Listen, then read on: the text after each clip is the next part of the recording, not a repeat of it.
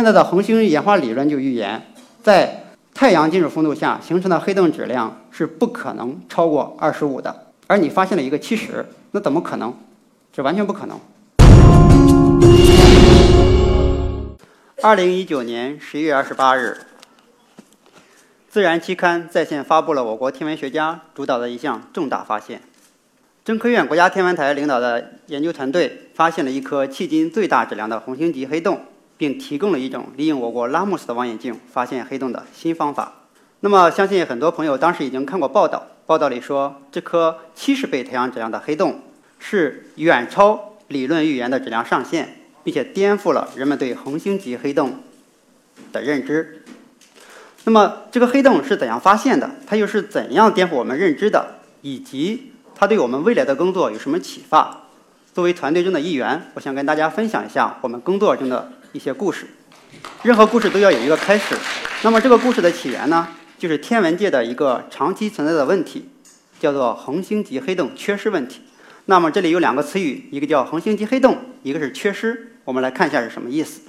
天文学家根据黑洞质量的不同，把黑洞大致分为三种：恒星级黑洞、中等质量黑洞和超大质量黑洞。我们今天的故事的主角呢，就是一颗恒星级黑洞。在黑洞家族里呢，恒星级黑洞属于婴儿级别，它的质量在几倍太阳质量到上百倍太阳质量之间。如果大家有印象的话，去年的那一张黑洞照片风靡了我们全球的黑洞照片。它呢，其实是一颗超大质量黑洞，它位于星系 M 八十七的中心，质量呢大约是太阳质量的六十五亿倍，在黑洞家族里，它属于巨人级别。那么恒星级黑洞呢，它是由大质量恒星死亡形成的。对于恒星而言，它的一生就跟我们人类一样，有着出生、长大、死亡。它诞生于星云，在核聚变反应中度过自己的大部分时光。当核聚变反应结束，再没有向外的热压力。与引力相抗衡，它就会不可避免地走向坍缩的命运。如果一颗恒星它的质量比较小，像我们太阳一样，那它就会变成一颗白矮星；质量再大一点呢，它就会变成一颗中子星。如果一颗恒星它的质量在要大于二十到三十倍太阳质量，那么它死亡后遗留的核心会大于三倍太阳质量，它最后就会变成一颗黑洞。宇宙中恒星是很多的，我们每当在夜晚抬头仰望的时候，就会看到满满天璀璨的群星，我们也可以想到，黑洞也应该是广泛存在的。那么恒星演化理论就预言，在银河系内呢，就应该有上亿个黑洞，而且呢，有人还估计，在我们太阳系附近，每一百年左右就应该有一个黑洞。那么离太阳系最近的恒星是四点二光年。如果未来我们人类文明要开始星海旅程，一百光年似乎不是一个非常遥远的距离，对吧？我想，我们最好的情况就是有一份黑洞地图来避免这些暗礁。就像《流浪地球》里所演的那样，如果我们人类要带着地球一起去在星空中流浪，我们一定要小心翼翼地去避开这些黑洞的势力范围。那么前面我们刚才说过，黑黑洞应该是广泛存在的，但是呢，问题这个时候就来了。这些黑洞似乎隐藏的太深了。从我们发现第一类黑洞开始，到现在已经过了五十多年的时间。在这五十多年的时间里呢，天文学家一共在银河系里只发现了差不多一百个黑洞，确认的呢只有二十个左右。可以说，只是在理论预言的上一个黑洞里面的冰山一角。那么黑洞去哪儿了呢？要了解这样一个恒星级黑洞缺失问题，我们先来看一下传统上我们是怎样去寻找黑洞的。寻找黑洞的方法，我们可以简单归类为三类：一听、二看、三找伙伴。那么第一种情况就是，如果当两颗黑洞并合的时候，它会以引力波的方式把一定的能量或者是质量释放出去。我们可以通过聆听这种时空震颤的涟漪来发现双黑洞并合事件。进而推知并合前两颗黑洞的质量是多少。那么，二零一五年九月，LIGO 天文台就发现了第一起双黑洞并合事件。那么，是由两颗质量分别为三十六倍和二十九倍太阳质量的黑洞并合成了一颗六十二倍太阳质量的黑洞，其中约三倍的太阳质量以引力波的方式释放出去。第二种呢，就是如果一颗黑洞离它的恒星很近，那么恒星上的物质呢就会被黑洞以强大的胃口。吸击过去，形成一个明亮的吸积盘，然后发出 X 射线，这些 X 射线呢，就跟我们在医院里用的 X 射线光是一样的。天文学家就可以通过追踪这些 X 射线，发现黑洞的存在，然后进一步呢，通过监测这些被袭击的恒星的运动，来测量黑洞的质量。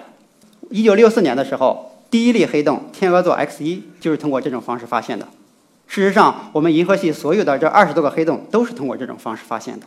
第三种方法呢，叫做找伙伴，就是如果恒星离黑洞比较远，这个时候呢没有袭击发生，或者说袭击很微弱，没有 X 射线辐射，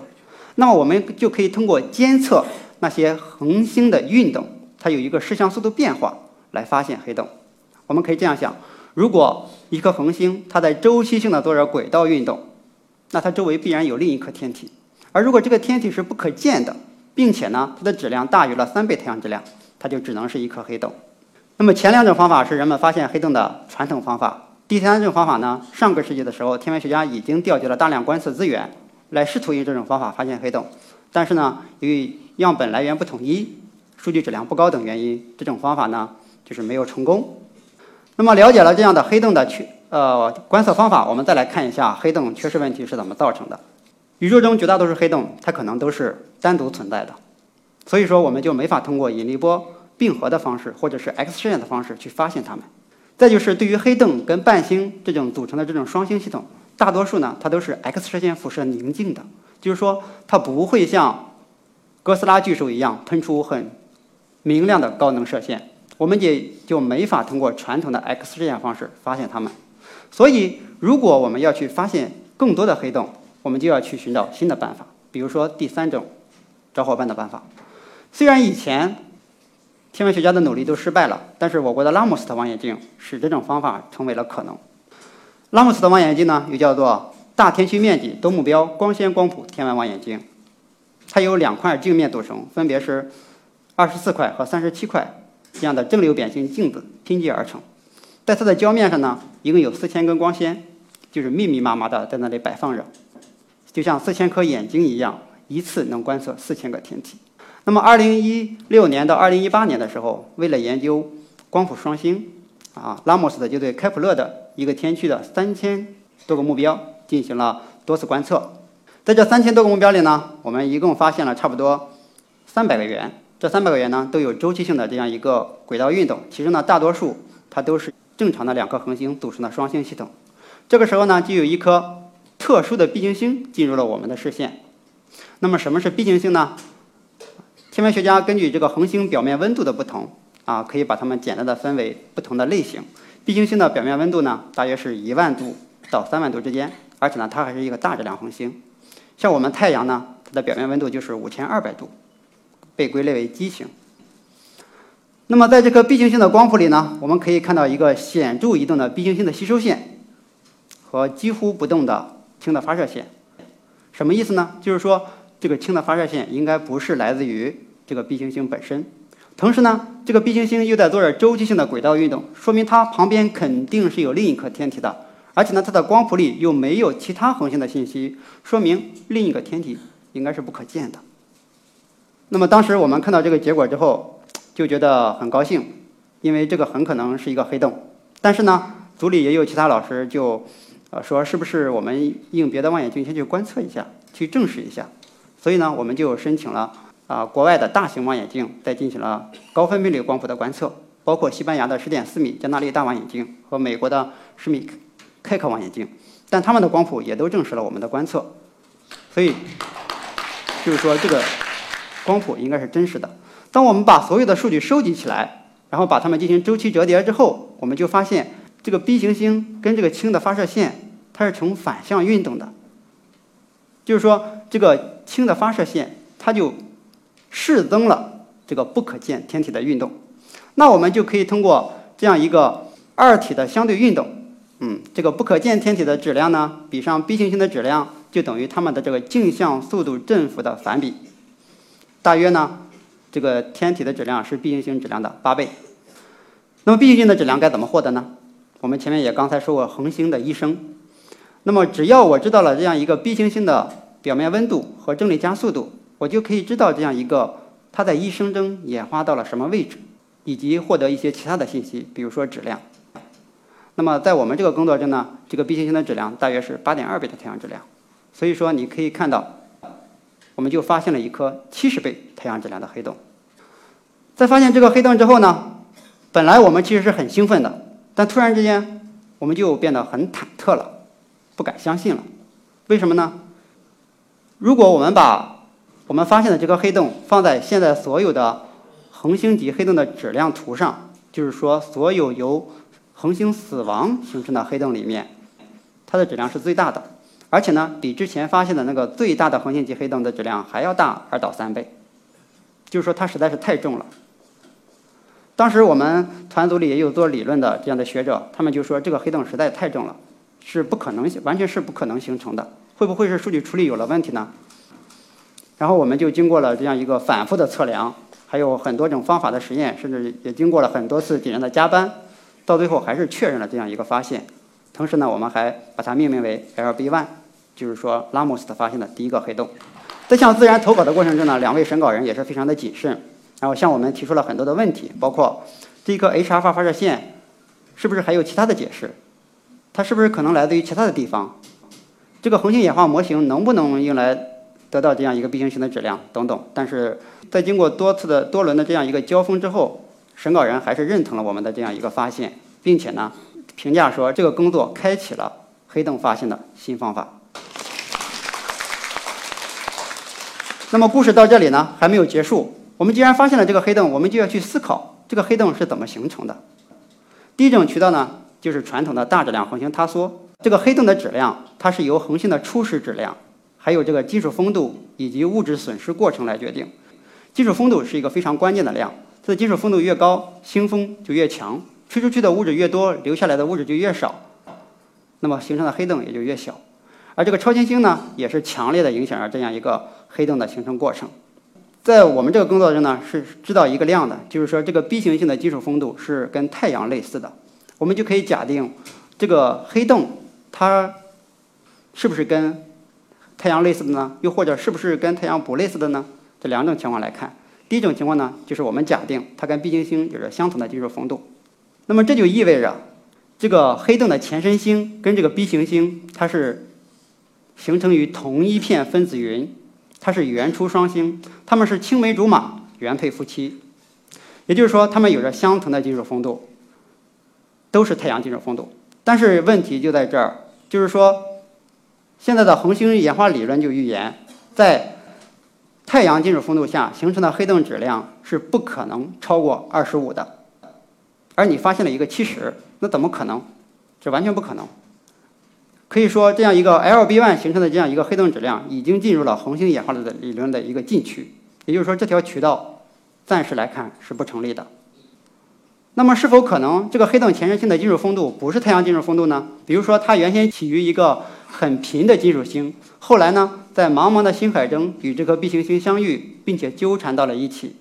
这样的话，似乎是可以形成更大质量黑洞的，对吧？因为贫金属丰度下可以形成更大质量的黑洞。但是呢，就是说这种星海中茫茫相遇的动力学过程所形成的双星，它的轨道应该是非常偏心的，就是说椭率会非常大。而我们的这个圆呢，它的椭率几乎是零，就是是一个圆形的轨道。对于这样一个系统，要通过这种潮汐作用使它的轨道变成圆形，所需要的时间呢，要超过了宇宙的年龄。所以说，这条渠道应该也是。不成立的。那么还有一种可能，会不会是双黑洞并合事件呢？就像引力波所发现的系统一样，这个系统呢，原先有两颗恒星，而这个 B 型星呢，它是在最外面绕着它转动的。这两颗恒星会不会塌缩成了两颗黑洞？然后呢，现在的这个黑洞呢，是由那两颗黑洞所并合而成的。甚至说，这两颗黑洞甚至还在互相绕转，它们还没有并合。如果这个是真的呢？我们可以说这是一个非常非常诱惑的猜测，并且呢，是我们研究双黑洞并合事件的一个绝佳的候选体。但是这现在目前来看，它还只能是一个非常令人兴奋的猜测，因为我们没目前还没有方法去证实它们，而且形成这样一个三星系统似乎概率还是太低了。